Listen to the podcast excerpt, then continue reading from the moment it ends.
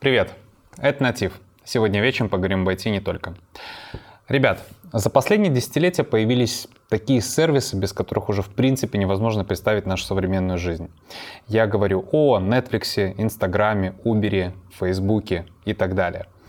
Помимо отточенной инженерной работы, в их реализации были задействованы специалисты, без которых данных сервисов в принципе бы и не получилось. Я говорю о продукт-менеджерах, о том, кто это такие и чему посвящен будет наш курс продукт менеджер в IT, расскажут мои гости. Это Сергей Халецкий и Юлия Табова. Ну и как всегда, ваши лайки, комментарии и подписка на наш канал все приветствуется. Погнали!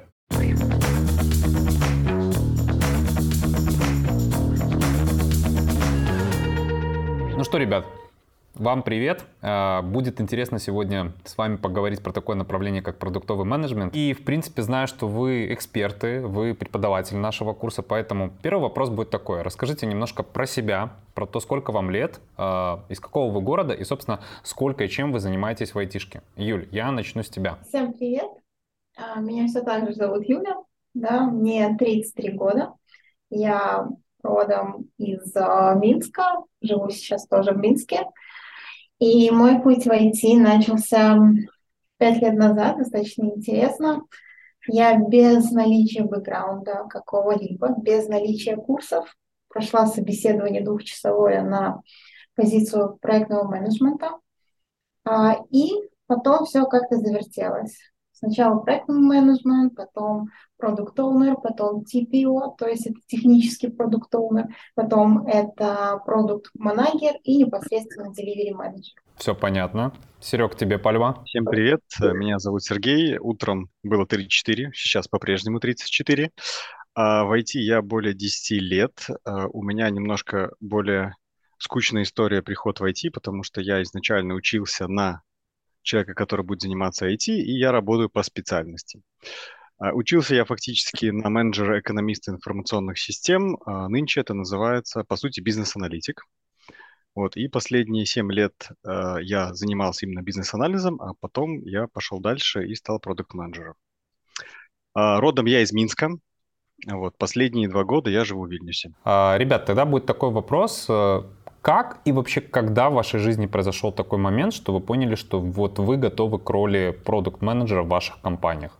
Сергей, в принципе, ты можешь здесь и продолжить и сказать, то есть когда вот настал тот переломный момент, когда из бизнес-анализа ты уже перешел именно в продуктового менеджера? А, наверное, точкой перелома стало желание нести больше ответственности и вовлекаться более на стратегический уровень задач, выйти из штанишек operations задач и посмотреть все-таки, для чего мы это делаем. Не только как мы это делаем, а для чего мы это делаем, как это поможет в действительности достичь каких-то целей бизнеса. Поэтому это тот момент, когда я задумался о этом, о смене деятельности. То есть я фактически сначала играл роль а, продукт-оунера, а, а потом я немножко расширил, расширил свой кругозор, зону ответственности и переквалифицировался уже в продукт менеджера Юль, а у тебя как было, то есть после PM? Расскажи. А, ну, это было не после PM, это было после TP, TPO, то есть технический продукт owner, это были мобильные, мобильные приложения достаточно крупного а, крупного бренда. У меня все более прозрачно. Ко мне пришел мой босс и говорит, Юля, надо. Я говорю, окей, погнали.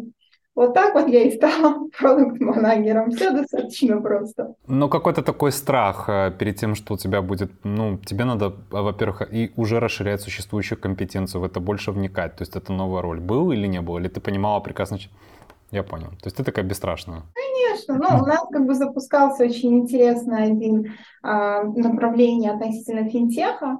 И, а, да, то есть а, надо всегда идти туда, наверное, мне кажется, где ты больше всего боишься. У меня была хорошая возможность а, провести первое Discovery достаточно большое с клиентом интересного относительно нового совершенно направления, и ну, как бы я не упустила этого шанса. Насколько я понимаю, что продуктовики, ну, если так можно сказать, это специалисты широкого профиля. А, ваша компетенция находится на стыке, ну, как минимум, нескольких областей знаний. Могли бы вы мне рассказать, какие это области знаний? Сергей, вот могу с тебя вот здесь начать. То есть, что должен знать продуктовик? А, есть такая красивая картинка. Это три круга. Первый – это бизнес, а, второй – это непосредственно процесс разработки, и третий – это рынок. И вот на пересечении трех этих кругов находится зона ответственности продукт менеджера Фактически мы взаимодействуем с командой разработки, а, мы влияем, задаем, по сути, движение, там, roadmap того, что будет делать команда. А, мы смотрим активно на рынок, что происходит там и какие а, лучшие практики функциональности, идеи нам нужно перенять у конкурентов. И, соответственно, мы взаимодействуем с бизнесом, чтобы понимать, как нам отстраиваться от наших конкурентов, чтобы достигать, соответственно, наших целей, да, которые перед нами поставили наши спонсоры. Поэтому это вот как раз-таки пересечение трех этих кругов, это есть зона ответственности продукт-менеджера. А, понятно, что есть непосредственно хард-скиллы, да, это непосредственно то, э, что является прямыми обязанностями продукт-менеджера, но есть еще очень важная часть, это soft-skilling, это то, как мы взаимодействуем, потому что нам нужно постоянно с кем-то общаться. То есть мы говорим про бизнес, а, там клиенты, спонсоры, а, мы говорим про команду разработки, это немножко уже другой уровень коммуникации, да, более прикладной. И третье – это смотреть, вот что происходит на рынке, тоже там участвовать в всевозможных интервью, а, проводить исследования. Это тоже, по сути, какой некий вид софт-скиллинга. То есть мы, получается, окружены вот этими зонами коммуникации. Вопрос адресую Юле. И каково? Не сложно ли с этим жить? На самом деле сложно, да, но все возможно. Вот. Угу. Что, конечно же, э, с каждым, ну вот как Сергей, относительно каждого круга, да, э, надо иметь э, как бы уметь общаться. Командой разработки это порой свой язык, да, непосредственно а, бизнес это свой язык, ну и в принципе понимание рынка, а, анализ а, конкурентов и не только, это тоже своего рода свой язык. Поэтому иногда бывает, а, ну да, то есть надо быть таким суперменом в рамках пересечения а, очень многих а, потребностей. Сергей, мог бы ты мне вот рассказать, какие вообще виды продуктов есть на рынке? То есть, ну, не бывает же условно такого универсального продукта, который от компании к компании будет прям ложиться на масло и подойдет всем и вся. Я думаю, Юля лучше ответить на этот вопрос. Окей. Перепасовка такая. Я понял, хорошо. Юль, ну расскажи ты. Ну, чтобы просто было понимание, потому что, ну, смотри, типа, вот я вот хочу работать продукт менеджером Я биваю продукт менеджер мне надо понимать, как на рынке могут звучать позиции, вакансии, то есть в чем отличие, собственно. Ну, как бы, давайте э, пойдем от практики, да, к теории, да. Давай. Все-таки а, вот направление продукта менеджерства, оно такое с одной стороны, кажется, что не новое, но на самом деле в рамках именно, возможно, Беларуси оно такое, ну, достаточно новое. Вот. На моей, э, в моей практике у нас как бы было несколько видов. Это непосредственно продукт-менеджер, который а, работает на пересечении трех а, вот этих факторов, о которых говорил Сергей непосредственно, и а, TPM, то есть это технический продукт-менеджер это тот человек, который имеет очень хороший бэкграунд непосредственно а, с технической точки зрения и сочетает это с продуктовым мышлением. Чем хороши такие люди и полезны? Это, кстати, новое вообще такое веяние, которое вот начали появляться на таких, ну, можно сказать, обеспеченных проектах, да, где могут себе позволить а, клиенты. А, это человек, который может вам помочь правильно реализовать вашу продуктовую фичу.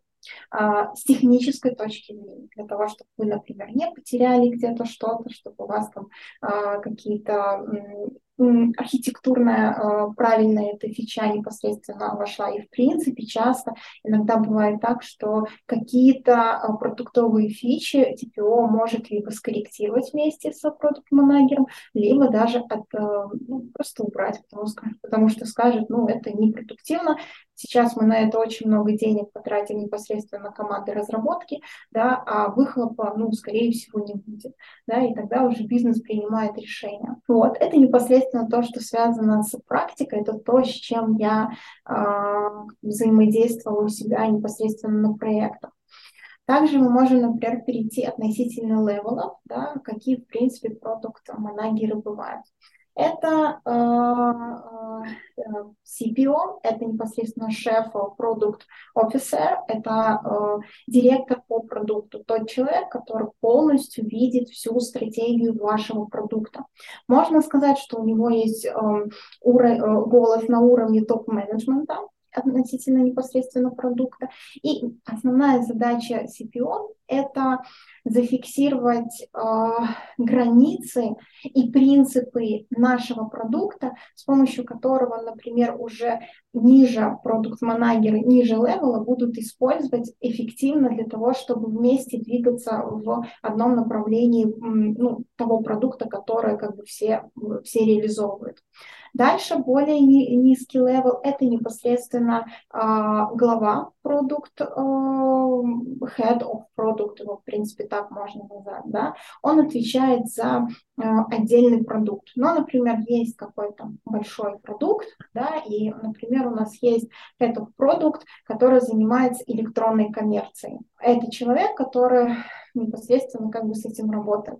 И дальше мы спускаемся еще ниже, это уже как бы уровень продукт-манагеров, которые часто могут эм, брать э, ответственность и заниматься каким-то одним направлением. Например, э, программой лояльностью, да, Почему нет? Огромная интересная тема, которая сейчас используется везде. И, а, например, если мы взяли до этого пример электронной коммерции, это очень хороший элемент монетизации да, в дальнейшем непосредственно продукта.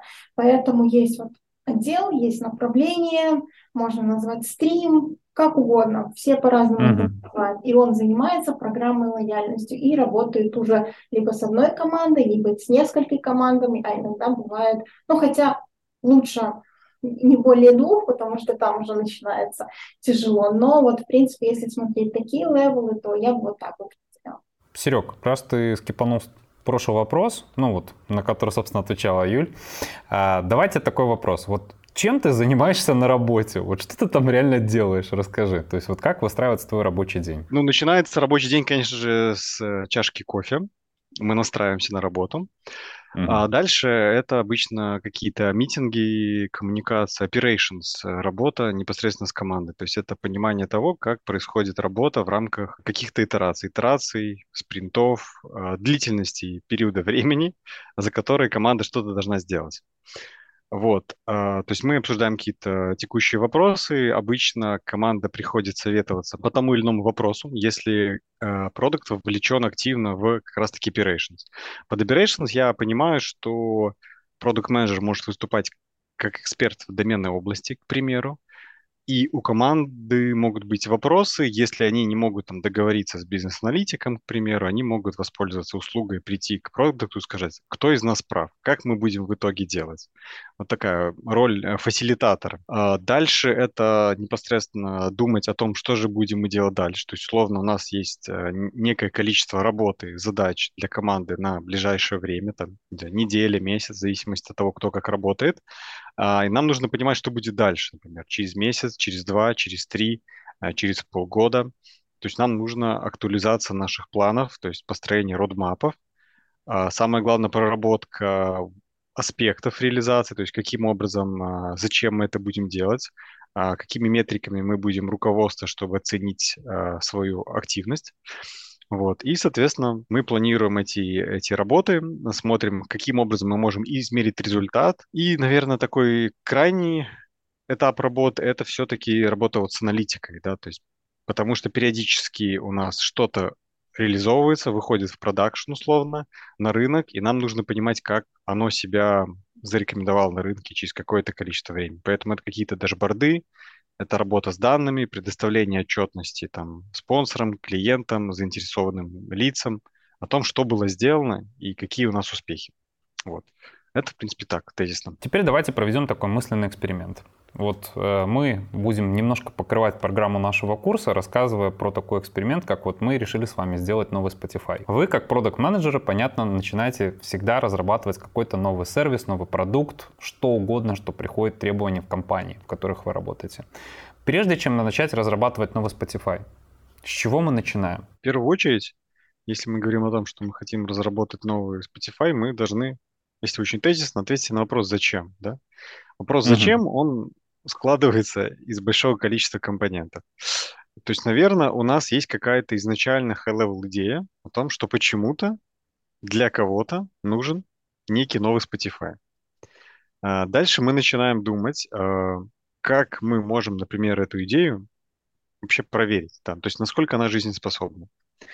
И мы, по сути, приходим вот к первой фазе работ, работы продукта, это продукт ideation, если по-английски, это работа над идеями. То есть мы начинаем нашу вот эту глобальную идею раскладывать на какие-то понятные гипотезы, которые могут откликаться в нашей целевой аудитории. Составили список этих гипотез, посмотрели, провалидировали, могли провести какие-то high-level интервью, либо там купить какие-нибудь платные ресерчи, там, Гартнера, Форестера, РБК в зависимости от рынка, поняли, что да, мы идем в правильном направлении.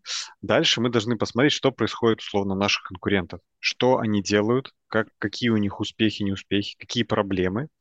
И вообще понять, есть ли рынок для нас, чтобы выйти с нашим непосредственно продуктом. То есть мы говорим про такой э, термин продукт market fit, да, то есть есть ли нам место, клочочек земли, э, чтобы мы могли сделать свой Spotify. Вот. И дальше, если мы провалидировали вот эти идеи и видим, что есть какой-то отклик, мы уже непосредственно будем думать о том, чтобы начать какую-то там разработку, идти дальше там по фазам. Юля, в истории со Spotify э, в любом случае будет использоваться такая техника, если я ее правильно могу назвать, техника, как jobs to be done. Что это такое, для чего она может быть использована? Могла бы ты тут рассказать? Я, может быть, до этого дополнила Сергея, да, по поводу того, а, с чего именно мы как бы, должны начать относительно продукта. Ну, во-первых, как бы надо понимать, что продукт а, манагеры, да, это не всегда те, которые создают какой-то новый продукт на рынке. Далеко нет, да, это могут быть люди, которые непосредственно э, приходят уже в существующий продукт, существующий несколько лет, иногда десятилетиями, да, а, и непосредственно работают. То есть об этом тоже не, как бы, не надо забывать. А второй момент – это непосредственно с чего надо начинать, это с проблемы. То есть какую проблему мы хотим решить нашим, а, нашим продуктом в рамках наших, наших пользователей. И это потому что очень часто многие думают, что продукт, да, это какие-то классные фичи, да, которые нам это дарит. На самом деле, да, но с другой стороны нет. Это проблема, это потребность, которую мы должны удовлетворить, и проблему, которую мы должны решить нашего пользователя. То есть я на самом деле вот как бы начинала вот э, с этих вот моментов, а дальше, в принципе, все совершенно правильно Сергей сказал. То есть мы уходим на какой-то анализ, э, где мы должны ответить на вопрос, какие проблемы требуют решения. Дальше мы уходим на какое-то планирование, где мы должны ответить на вопрос, что мы хотим сделать. И в рамках вот этого вопроса, что мы хотим сделать, очень часто, вернее, мне кажется, очень хорошо фиксировать э, что-то вроде как бриф продукта, где мы говорим относительно целей, задачи, где мы говорим относительно конкурентов, где мы говорим относительно того, где наш то самое, э, тот самый клочок земли в рамках, э, в рамках рынка. А, где мы говорим относительно продуктовых ограничений, либо технических ограничений, где мы говорим относительно проектных ограничений, если нам как бы необходимо это. То есть это такой документ, который показывает нам границы и основные направления нашего продукта. Ну, то есть если, в принципе, это какой-то новый продукт. Дальше мы делаем проектирование и дизайн, да, то есть мы отвечаем на вопрос, как мы, как мы добиваемся наших целей. Дальше уже непосредственно разработка да, а, нашего а, тестирования, в совокупности это часто идет параллельно, а, развертывание и в последующем непосредственно поддержка и монетизация данного э, продукта в дальнейшем. То есть я бы вот так вот просто немножко дополнила э, Сергея по, по, этому, по этому вопросу. Дополню интересный момент. А, есть вот две точки зрения, что исходим мы либо из, от проблемы, да, что у пользователя обязательно должна быть какая проблема. А второй подход это то, что мы все-таки идем от какого-то additional value. То есть не обязательно у человека может быть проблема, у него есть некая потребность, да, что-то позитивное, то, о чем не знают, и мы можем найти угу. эту идею. То есть это два интересных э, подхода, и мне кажется, можно жонглировать ими в зависимости действительно от ситуации. То есть когда условно мы хотим придумать э, робот а, пылесос, мы исходим из того, что есть действительно проблема. Там мужчина вынужден каждый день пылесосить, он демотивирован. И, соответственно, нужно ему помочь решить эту проблему.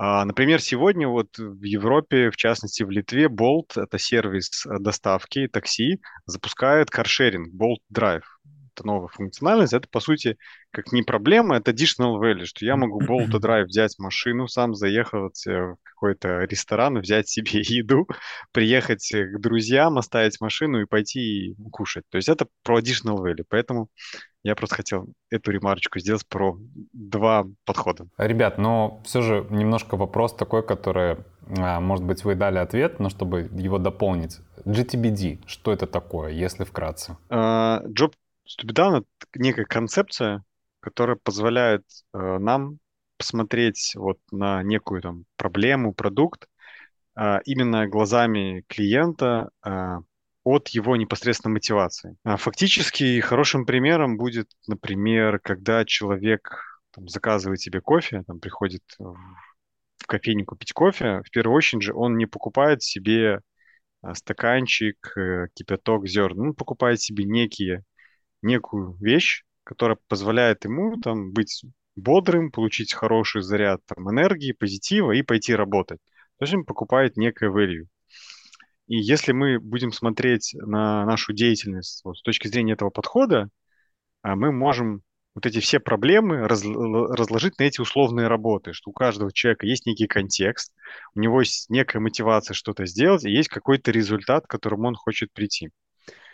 А, и, в принципе, вот используя этот подход, мы можем любую там какую-то гипотезу разложить на эти работы и посмотреть, как наш продукт, потенциальный продукт решает эту, соответственно, проблему. В принципе, основной смысл этого подхода именно в этом. Помочь подготовить mm-hmm. вот, эти, вот эти так называемые job stories, то есть из agile дальше в программе мы будем учить э, проходить там user stories, это взгляд пользователя, а Job Stories — это непосредственно взгляд на некую деятельность. Там нам не столько важно именно как сказать, персона, то есть я как пользователь выполняю что-то для того, что, для того, чтобы получить что-то, а все-таки больше посмотреть э, то, как мы можем использовать именно наш конкретный продукт и построить какой-то план его развития. Это, это, наверное, принципиальное отличие user stories от job stories как некий инкремент, э, результат э, jobs to be done вот этой концепции, методологии. А, Юль, ты упомянула про бриф продукта. Я, насколько понимаю, это один из видов документа, который мы составляем, когда работаем,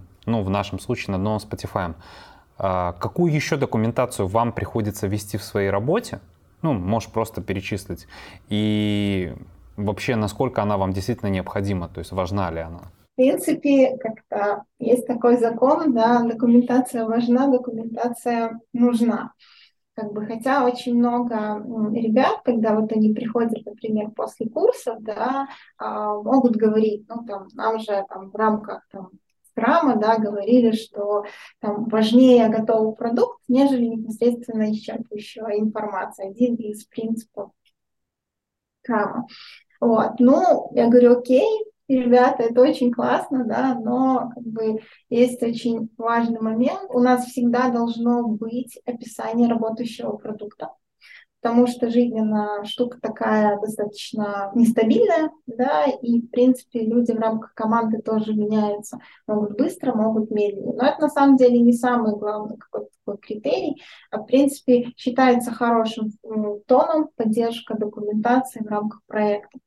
Но когда мы говорим да, относительно продукта, если мы говорим о каком-то новом, то я уже э, сказала, обмолвилась относительно продукт брифа. Да, это именно тот документ, первоначальный, какая-то, а, какое-то описание продукта, какая-то спецификация, которая показывает нам а, границы продукта, с продуктовой точки зрения, с технической тоже. И самое интересное, что там уже могут быть прописаны какие-то приоритеты, вернее, какие-то э, фичи, которые вас будут отличать от ваших конкурентов, или киллер-фичи, как таковые называются, например. И этот документ, он, ну, с этим документом в последующем как бы уже идут в продукт. Дальше это может быть, в принципе тоже хорошая практика, это э, маркетинговый документ, где вы продумываете вместе с отделом маркетинга, например, по требованиям рынка относительно рынка, рынка к продукту. Да? Но здесь как бы больше уже непосредственно работа с маркетинговым отделом.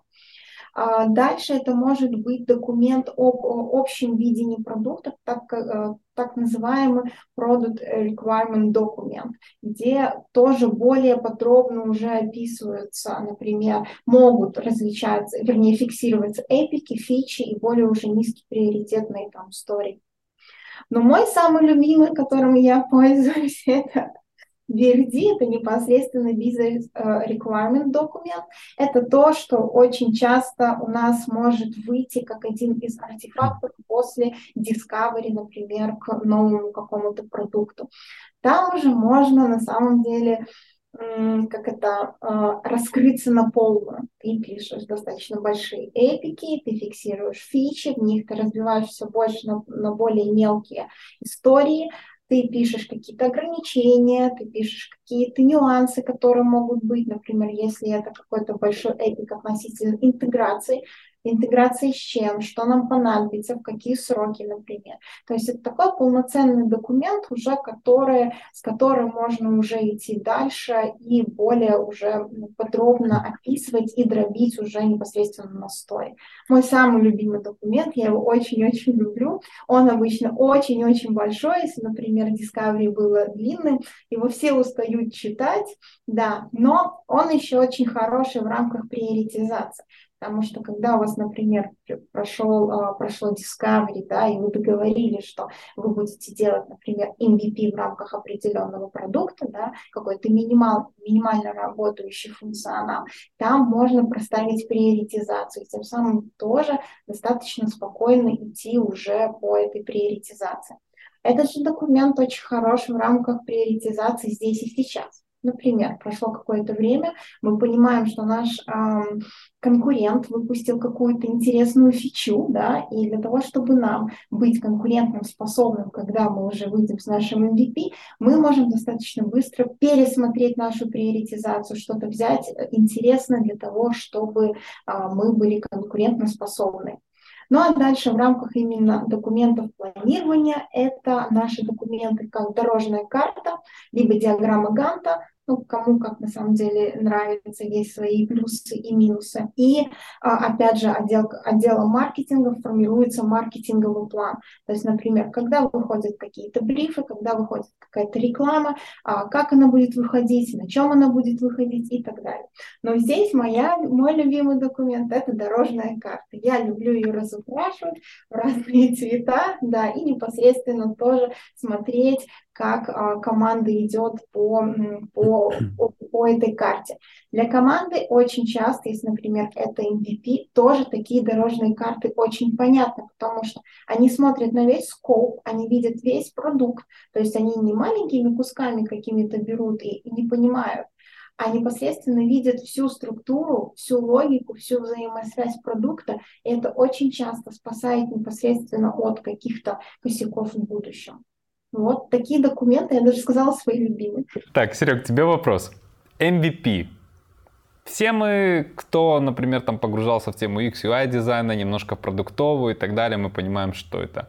Нафига это вам надо? Объясни. Классный вопрос. Три веселые буквы.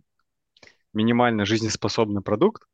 А, на самом деле все понимают это слово по-разному. Кто-то пытается сделать просто колесо вместо велосипеда, называет MVP кто-то пытается сделать велосипед вместо машины, но это, наверное, примерно ближе к MVP, потому что это некий инструмент, который позволяет тебе из точки А доехать в точку Б. Не совсем может быть комфортно, но проблему твою решает. Вот, несмотря на сезоны погоды, ну, можно решить проблему.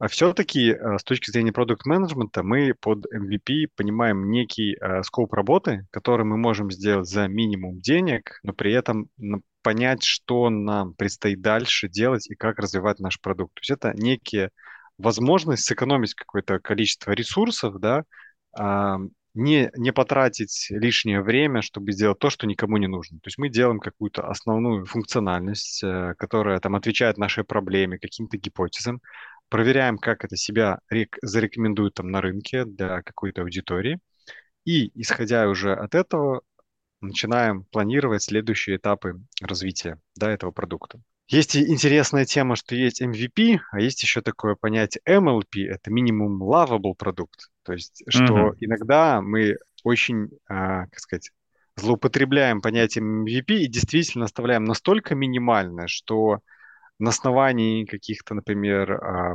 экспериментов с этим MVP мы не до конца можем понять истинную а, картину происходящего, потому что действительно а, ну, люди просто не хотят этим пользоваться, настолько ущербно, настолько примитивно, что мы не можем проверить эти гипотезы. Появилось это понятие MLP, когда мы немножко добавляем какого-то, не знаю, вау, вау-эффекта. Мы не делаем не только must фичи, а какие-то фичи, которые, например, шут, да, которые хотелось бы, например, дополнительно сделать, чтобы все-таки полностью оценить а, то, для чего а, мы это изначально планировали, как дальше будем отстраивать продукт. Вот это, наверное, суть MVP. Максимальными, минимальными, точнее, итерациями получить максимум value, а, снять какие-то метрики, показатели и решить, что делать дальше, как построить условную дорожную карту, дорожную mm-hmm. карту roadmap для непосредственно этой функциональности. Добавить может относиться. Давай, давай, давай, давай. Да, и вот эм, у меня, например, сейчас вот самых реальных таких примеров, я не буду называть имен, да, но я приведу кейс. Э, мы сейчас потом допиливаем MVP, достаточно интересно клиенту, и наш клиент постоянно говорит, ну, приходил и говорит, вот Юля, вот мы делаем MVP, но может быть нам, э, ну вот отложить это все еще на полгода и вот доделать еще вот это. Потом он приходит, говорит, ну может быть, может на год мы отложим, да, но зато вот доработаем вот это, да, и вообще выйдем классными, будем вообще там э, царями э, относительно рынка. Я ему говорю, что работающий продукт это важнее, чем идеальный продукт потому что работающий продукт – это непосредственно то, с чем ты уже можешь, ну, по сути, тоже работать. Ты запускаешь его, ты видишь обратную связь от пользователей, ты собираешь какие-то а, комментарии, замечания. А идеальный продукт можно делать постоянно. Ты, такое ощущение, ты никогда не достигнешь идеала, потому что твои конкуренты релизят новые фичи, да, и как бы и ты за ними, ты как будто бы за ними не угонишься никогда. И вот это самое интересное, что даже иногда, когда клиент приходит и сам говорит, вот у меня есть там бюджет, да, на MVP погнали, но потом с течением времени, конечно же, аппетиты, они возрастают. Ему кажется иногда, что, блин, вот что-то как-то вот наверное, как-то скудно, да, может быть, может, давайте там добавим того или добавим всего, и ты даже самого клиента пытаешься вернуть в вот эту вот стезю и сказать, нет, сейчас наша основная цель, например, проверить гипотезу, проверить X гипотез, да, и дальше мы уже будем развивать ваш продукт. Это очень важно понимать, потому что иногда даже сами клиенты этого не понимают и хотят все больше и больше и больше и больше. Для нас минимальный продукт – это тот, который работающий.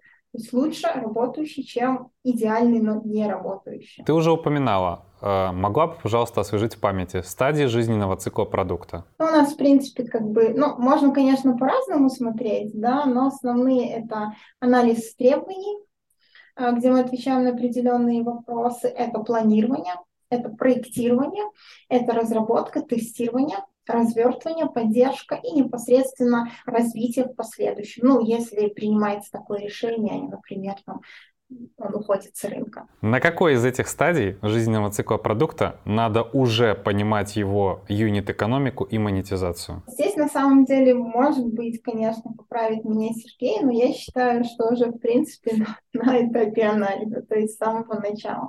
Потому что как бы мы а, должны понимать, что э, монетизация это не, непосредственно получение дохода да, от взаимодействия наших пользователей э, с продуктом, который мы как бы создали. И а, часто, когда у нас происходит анализ, да, в самом начале, а, выстраивается же и, э, и а, архитектурное видение продукта как такового. И если мы, например, не заложим какие-то фичи, которые там, мы хотели бы а, использовать в рамках автомати... вернее, автоматизации, говорю, а, монетизации, то в последующем, возможно, эти фичи будет ну, достаточно дорогостояще э, использовать. Это можно делать не сразу. Например, приведу пример. Я очень люблю примеры, да, я как бы такой практик э, больше, нежели uh-huh. теоретик. Да. Например, там клиент приходит, говорит, все, у нас площадки, он говорит, в будущем мы хотим выходить на другие рынки. Я бы очень попросил, чтобы сейчас вы в свое архитектурное видение и, в принципе, в архитектуру заложили возможность а, добавления других языков. Почему нет?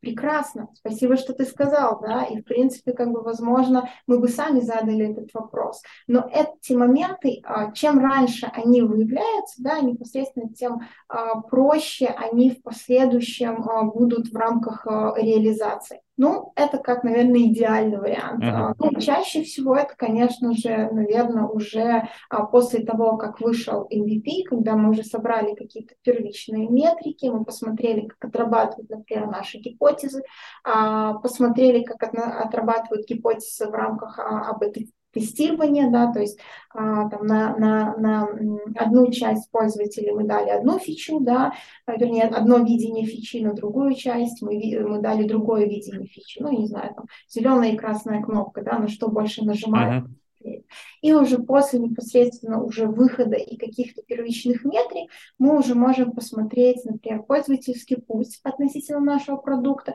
посмотреть, где у нас отваливается пользователь или наоборот больше находится пользователь, что ему больше интересно, и, например, развивать э, эти области.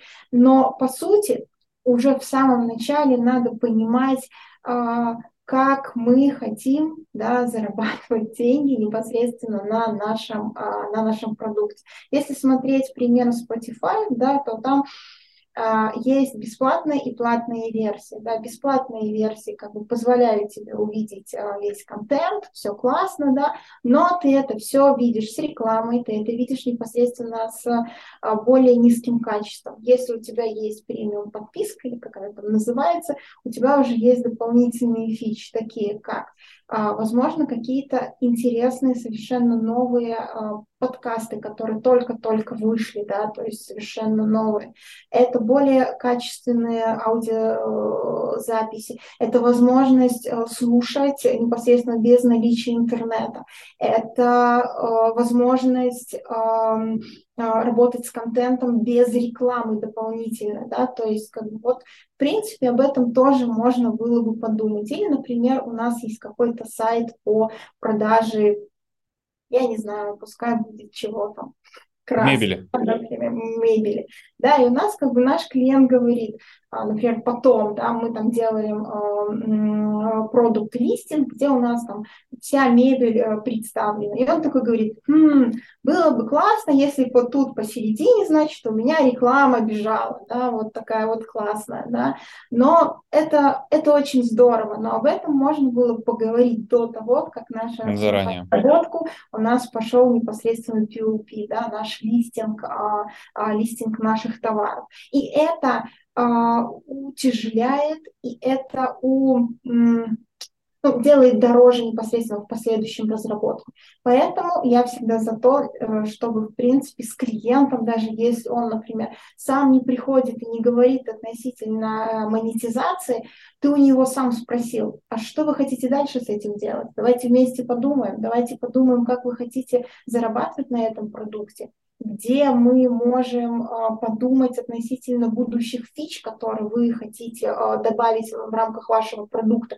Давайте сейчас об этом подумаем, потому что дальше это будет дешевле и дальше это будет проще. Правильно ли я понимаю, что MVP — это в принципе уже продукт, который может монетизироваться? Я бы сказал, что MVP позволяет э, точнее спрогнозировать и уже там построить какие-то планы по монетизации и выстроить юнит-экономику. Смотри, мы запускаем наш Spotify. На какие метрики при запуске продукта мы должны обращать внимание? Я хотел бы на него ответить немножко иначе и не с точки Давай. зрения разработчиков Spotify, а с точки зрения музыкантов. А, давайте представим, что мы бренд некий, бенд, бенд из Беларуси, играем uh-huh. в каком-то интересном стиле.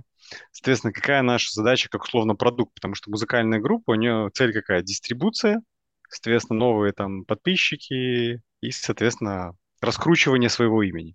Поэтому, если мы говорим с точки зрения площадок, э, мне как музыкальной группе очень важно а, наличие в различных, мар... наличие различных маркетах. Например, и мы поем на английском языке. Это значит, что мне хотелось бы вещать на российскую аудиторию. То есть это, например, сейчас Яндекс Музыка. Мне хотелось бы достучаться до, для любителей Мака. Это условно там э, возможность слушать через Apple. Дальше, например, я хотел бы работать с европейским маркетом. Это Spotify и какие-нибудь там YouTube э, Music, какие-то такие специфические площадки. Дальше. Какая метрика говорит о том, что я популярный? Это количество прослушиваний моего контента. То есть моего альбома, моих песен клево. То есть все площадки позволяют э, генерировать специальные репорты, из которых я могу понимать, как много и какие страны меня слушают, насколько я популярен. Если с точки зрения качества производимого контента, то мне будет интересно посмотреть на метрики о дослушиваемости моих песен. То есть, словно у меня песня там 3 минуты, где человек отваливается, в какой момент он перестает слышать мою песню. То есть, если я понимаю, что это на десятой секунде, ну, значит, что-то не так там идет с моими нотами, что люди отваливаются. Если это где-то под конец, может быть, эта песня очень затянута. То есть я могу проработать какие-то качественные аспекты э, моей деятельности. Вот. Вот, к примеру, те метрики, на которые я бы обращал внимание как музыкант. Если с точки зрения продукта, то, естественно, есть такое понятие North Star метрика, это какая-то ключевая, главная метрика, по которой мы можем оценивать деятельность там, любой компании. Например, там Airbnb, у них очень простая метрика, это количество там, сданных, например, ночей, да, людям в целом, неважно, где ты там находишься. Вот. С точки зрения Spotify, это количество прослушиваемых минут в сутки всеми пользователями, например, Spotify. Как в свое время целью было YouTube, что они в день хотят там 1 миллиард секунд просмотра видеоконтента, к примеру. Это может быть хорошим таким а, глобальным индикатором их успеха. Но понятно, что есть какие-то локальные метрики, это, например, какое-то количество, например, э, покрытия какого-то региона, к примеру, что, например, в Европе мы хотим, чтобы нас, наш продукт использовал там 80% аудитории, да, при этом мы хотим, чтобы 50% этой аудитории все-таки сидела там на Family, либо на премиум подписке. То есть они использовали платные сервисы, которые мы предоставляем, и тем самым мы понимаем, сколько мы зарабатываем и как мы можем отстраивать свою там концепцию развития дальше. Юль, тебе есть что добавить здесь? А, нет, на самом деле я согласна. То есть нам надо действительно выделять сначала, в принципе, одну какую-то метрику и ее и с ней работать. Вот. Так что, наверное, нет. А как дальше растить наш Spotify? И кто такие гроус-хакеры? Ой, какие-то очень модные молодые люди. Чуваки. Чуваки, да. Самое интересное, что, конечно же, я знаю такие, таких людей, но, но почему-то я не знала, что они именно так называются. Для меня это как-то было открытие. Я даже потом сходила к ним, спросила, они сказали, да не, да, мы там простые, простые аналитики. Вот. Но суть в том, что это такая э, новая тенденция относительно в современном маркетинге, да, где непосредственно, которая отвечает за, ну, так как, да, то есть переводим, то есть взрывной рост, взрывное продвижение э, компании. В чем, наверное, отличие от э, такого э, классического маркетинга, это то, что пытаются, ну и не пытаются, и в принципе э, используют огромное количество гипотез для того, чтобы выявить ту самую ту, ту самую фичу, которая позволит непосредственно как бы там выстрелить, выстрелить продукту.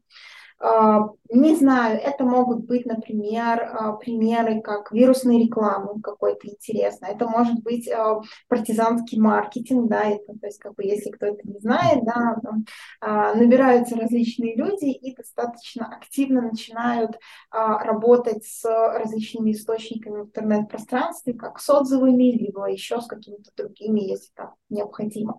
Это могут быть реферальные программы, программы лояльности, например, как таковые, какие-то интересные э, стратегии с подарками, э, там, там не так, конечно, как было, да, там, как перешли там 10 своим друзьям, да, и получишь там счастье в жизни, да, но почему нет, тоже может быть какая-то такая интересная стратегия там, да. Из... Не, ну что, с, Pay, с PayPal же сработало в свое время, просто пересылай там, они, в принципе, так и нарастили базу пользователей. Да-да-да, это какие-то такие вот, возможно, не всегда очевидные, возможно, фишки, да, какие-то фичи, которые могут выстрелить, и они а, генерят их большими объемами. Это тоже нормально. Даже есть такие продукты, когда, а, например, без какого-то а, глубокого анализа просто фигачатся какие-то приложения.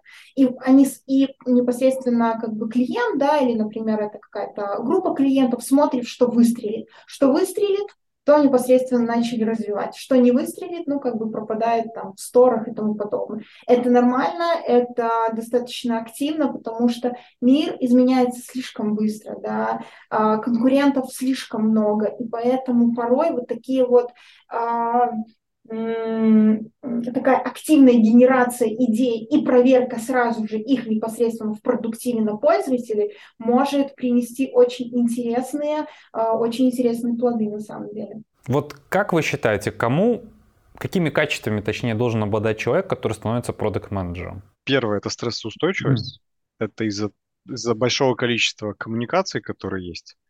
Это вот эти софт-круги, софт-скилл круги, soft skill круги, которые нас окружают, потому что с командой иногда тяжело договориться по каким-то аспектам. Мы не всегда, как продукты, являемся технически подкованными людьми, поэтому нам иногда тяжело договориться, найти общий язык э, с технической командой. Плюс там люди бизнеса, заинтересованные лица, это тоже достаточно высокого ранга могут быть люди, соответственно, не всегда можно найти какой-то подход с ними, договориться, а, наметить какие-то планы там, коммуникации, как мы будем взаимодействовать. Поэтому стрессоустойчивость и коммуникабельность, это, наверное, вот, это важный аспект, который э, отличает. Потом дальше это все-таки интерес э, не к самой работе, которую ты делаешь, а вообще в целом кто, кто к чему тебя окружает. То есть это, по сути, любознательность. Потому что сейчас, мне кажется, одна из проблем, что люди не совсем любознательны и не могут полностью вот вовлекаться в свою работу и привносить какие-то новые идеи и веяния. То есть, когда человек вовлекается, есть какое-то любопытство, он интересуется тем, что происходит вокруг него. Он может получать очень большое количество инсайтов, которые могут а, приносить а, некое value на его непосредственно работе, да. То есть, например, там, мы проектируем некий сервис по подбору туров, например. То есть любознательный человек там в свободное время там изучит большое количество конкурентов, попробует там позвонить в один сервис, во второй, там э, спросит мнение каких-то там товарищей, как они заказывают. То есть он постоянно будет находиться в этом контексте, он будет постоянно понимать, что происходит и как э, развивать непосредственно продукт. А третье это hard skills, то есть это непосредственно э, прикладная работа, то есть Например, какие инструменты работы с аналитикой мы знаем? Там Google Аналитика, Амплитуда, Mixpanel. То есть мы умеем, понимаем с ними работать. Дальше это какие-то тулы, которые позволяют нам там, взаимодействовать, опять же, с теми командами. То есть Jira, например, Confluence, какие-то программы, где мы создаем некие, некий инкремент, да, и, соответственно, можем его развивать. Так, наверное, все. Юля, что скажешь? Ну, первые два пункта такие философские у тебя. Конечно. Устойчивость, там, любознательность. Да, да, да, да, да. да.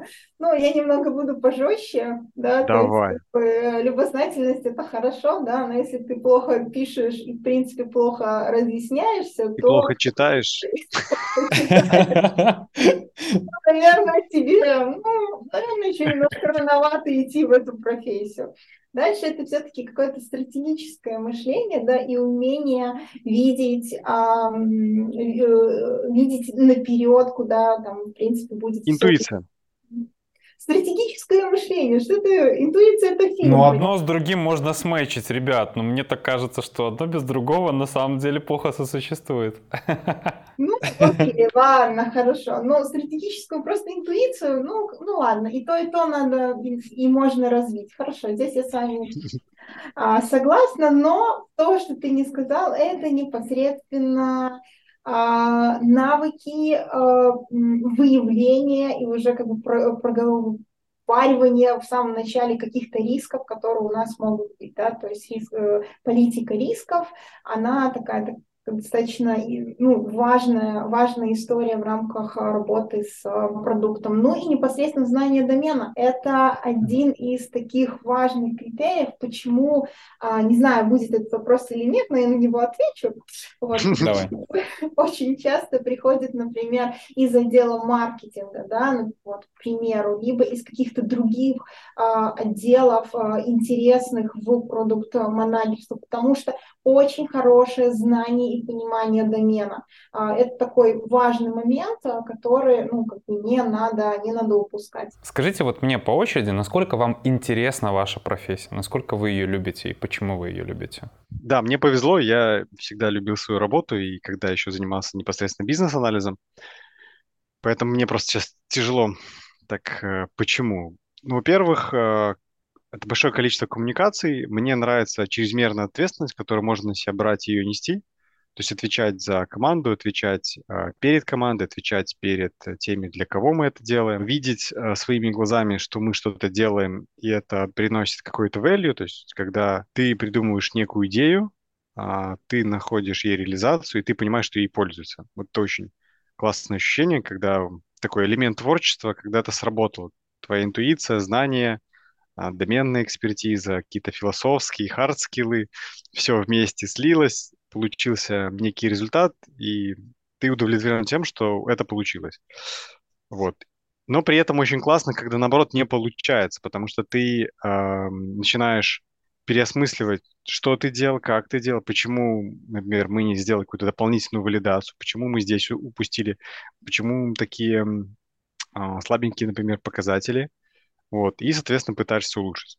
А, один из очень интересных э, экспериментов, которые я делаю, а, например, когда планируем какую-то функциональность э, на продакшн, я делаю прогноз, пытаюсь предугадать, э, что мы получим, выхлоп от этой фичи. И потом, а, через какое-то время, через месяц, например, я команде показываю по-честному, вот мой прогноз сбылся или нет. И очень классно, когда ты на основании, опять же, интуиции каких-то там прогнозов, ты вот ровно попадаешь в какую-то сложную функциональность, ты угадываешь. Количество там раз, сколько эта функциональность будет использована там юзерами, например, за какой-то период времени. Ты попадаешь в тот свой прогноз вот ровненько, к примеру. Но это это очень классное ощущение. Плюс команда видит, что ты заинтересован, что ты нацелен на результат. Им приятно, что то, что они сделали, это, это и пользуются. Э, люди пользуются, поэтому все замотивированы, мы продолжаем работать. Понял тебя, Серег. Спасибо большое. Юль, ты что скажешь? Мне тоже нравится моя работа.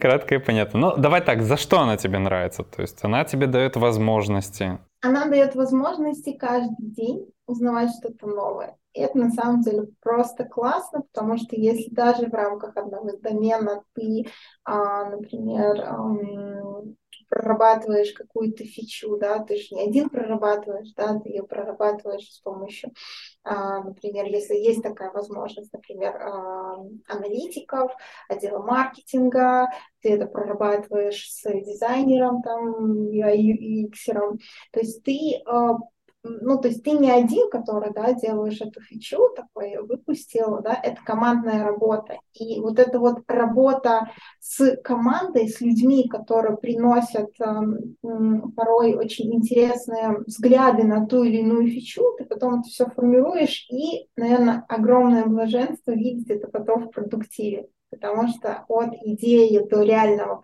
э, функционирования, когда люди это берут и начинают это, э, с этим работать, да, и ты иногда смотришь, вот там одна страница всего лишь, да, а сколько было исследований по одной этой странице, сколько было споров, как мы там с дизайнером подбирали градиент для того, чтобы клиент там наш конечный хотел нажать на эту кнопку, да, как, э, ну, вот, и вот это на самом деле очень классно. То есть, с одной стороны, ты видишь результат, который ты вместе со своей командой создаешь, и потом, конечно же, ты видишь э, это уже в продуктиве, когда большое количество людей а, этим пользуются. И правильно Сергей сказал, а, тоже очень большой кайф, когда ты понимаешь, что ты что-то на самом деле упустил, что вы что-то упустили, потому что это зона роста, и э, надо вообще, в принципе, какие-то там, не знаю, косяки, да, как бы, если они там и критичные очень для продуктива,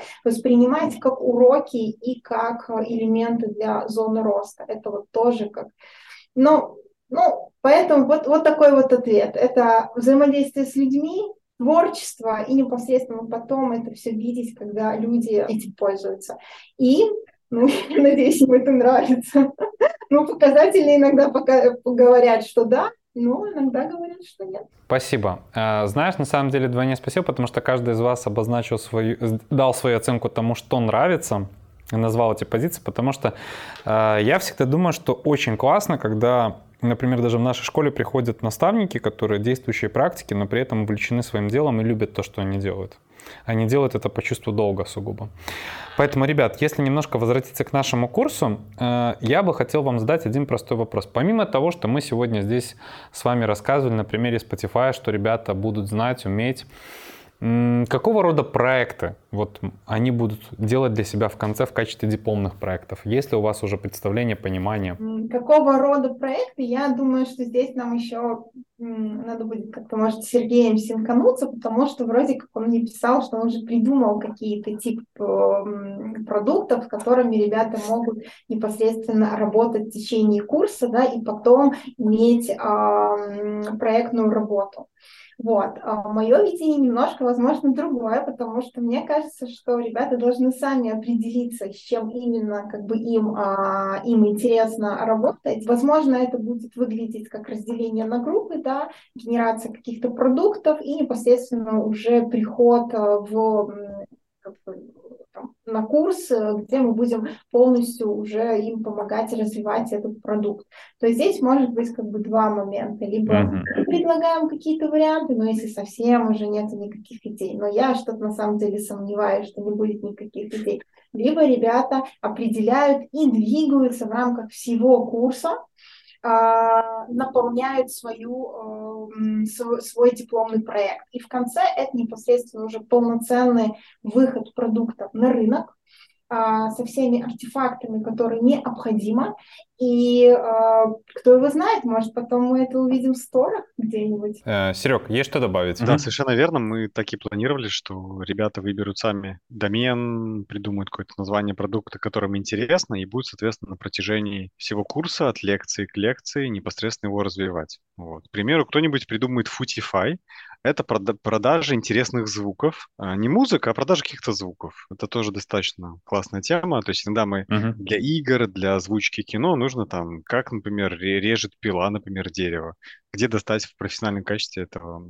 Это нет, а у нас есть Footify. Ты открываешь, загугливаешь звук и находишь и покупаешь. Вот, это пример один из продуктов, который можно будет создать. Ребят, осталось буквально пару вопросов от меня, они больше носят личный характер. А, Серег, а, с твоей стороны, если можно, от твоих хобби и такие личные рекомендации по книга, подкаст, э, ресурс, который ты читаешь как продукт менеджер Я люблю музыку слушать. Угу. В свое время я ее сам производил, записывал. Вот. А, в свободное Здорово. время люблю писать а, стихи, поэзия, вот в таком ключе. Все связано с творчеством, на самом деле. То есть мне это близко, поэтому продукт менеджмент это как а, профессиональное творчество, я вижу это так для себя. Это возможность mm-hmm. реализовывать себя через э, профессию. По поводу каких-то там книг, подкастов, я не знаю, это можно будет отдельно пошарить, потому что у меня есть специальная там папочка в Телеграме там с миллиардами подписок на интересные я тебя понимаю. каналы. Но, а, наверное, из такого самого актуального, это No Flame, No Game. Это это именно группа Анны Балдуковой, а, известного такого российского, не, не только российского, уже европейского продукт-менеджера. Она достаточно интересно пишет, какие-то практические кейсы, и вот есть достаточно большая когорта именно классных продукт-менеджеров в России, за которыми классно следить. Вот это Анна Балдакова, это Илья Красинский, это просто гуру амбассадор темы юнит-экономики и монетизации. А, это Иван Замесин, это как представитель Каздева, это просто, mm-hmm. у него потрясающие курсы. Ну и GoPractice, это очень там дорогие симуляторы, но тоже позволяют уже на практике, имея какие-то базовые знания, да, которые Олег мы дадим, Кубенков. пойти, mm-hmm. да, пойти на следующий уровень и, соответственно, попрактиковаться именно в симуляторе. Спасибо. Спасибо. А, Юль, тебе тот же самый вопрос, твои хобби и рекомендации по книге, по ресурсу, который читаешь, по подкастам, которые слушаешь? Ну, относительно хобби окей, я, я смогу ответить на этот вопрос. Я люблю заниматься спортом. Вот я хожу в тренажерку, да, это моя, мое такое хобби. Ну и плюс э, читать, э, наверное, больше художественную литературу. Сейчас я начала перечитывать э, очень много белорусской литературы, оказывается, так всего много интересного, например, «Колосы под серпом твоим», оказывается, безумно интересная книга. Я все же забыла за 20 лет, наверное. Mm-hmm. Относительно книг и подкастов, я думаю, что тоже, наверное, смогу как-то поделиться отдельно. Честно, что-то, наверное, сейчас вот прям на ум мне такое, э, такое не, под, ну, не приходит.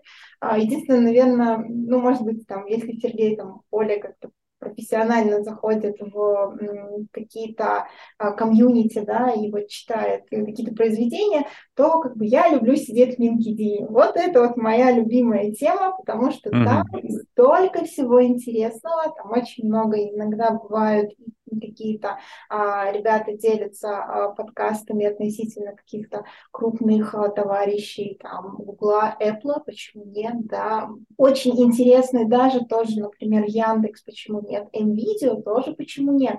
Интересные ребята, которые приходят, рассказывают различные кейсы, и а, вот это вот, ну, мне это очень нравится, мне нравятся такие вот живые общения, и тем более, в принципе, в LinkedIn это, если ты подписан, там, следишь за многими а, товарищами, да, э, за многими брендами, то непосредственно можно найти ну, что-то такое-то интересное. Поэтому всех призываю туда, там просто иногда просто, да, целый багаж интересных каких-то материалов. Ребят, спасибо вам большое за сегодняшнюю беседу. Э, я очень надеюсь, что нашим зрителям также появится большое понимание того, чем конкретно вы занимаетесь, что им предстоит делать на курсе.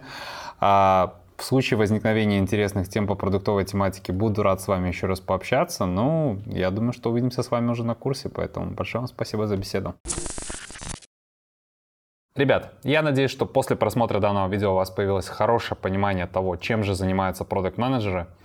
А, как всегда, ссылка на наш курс будет находиться в описании. Ну а мы еще увидимся. Пока!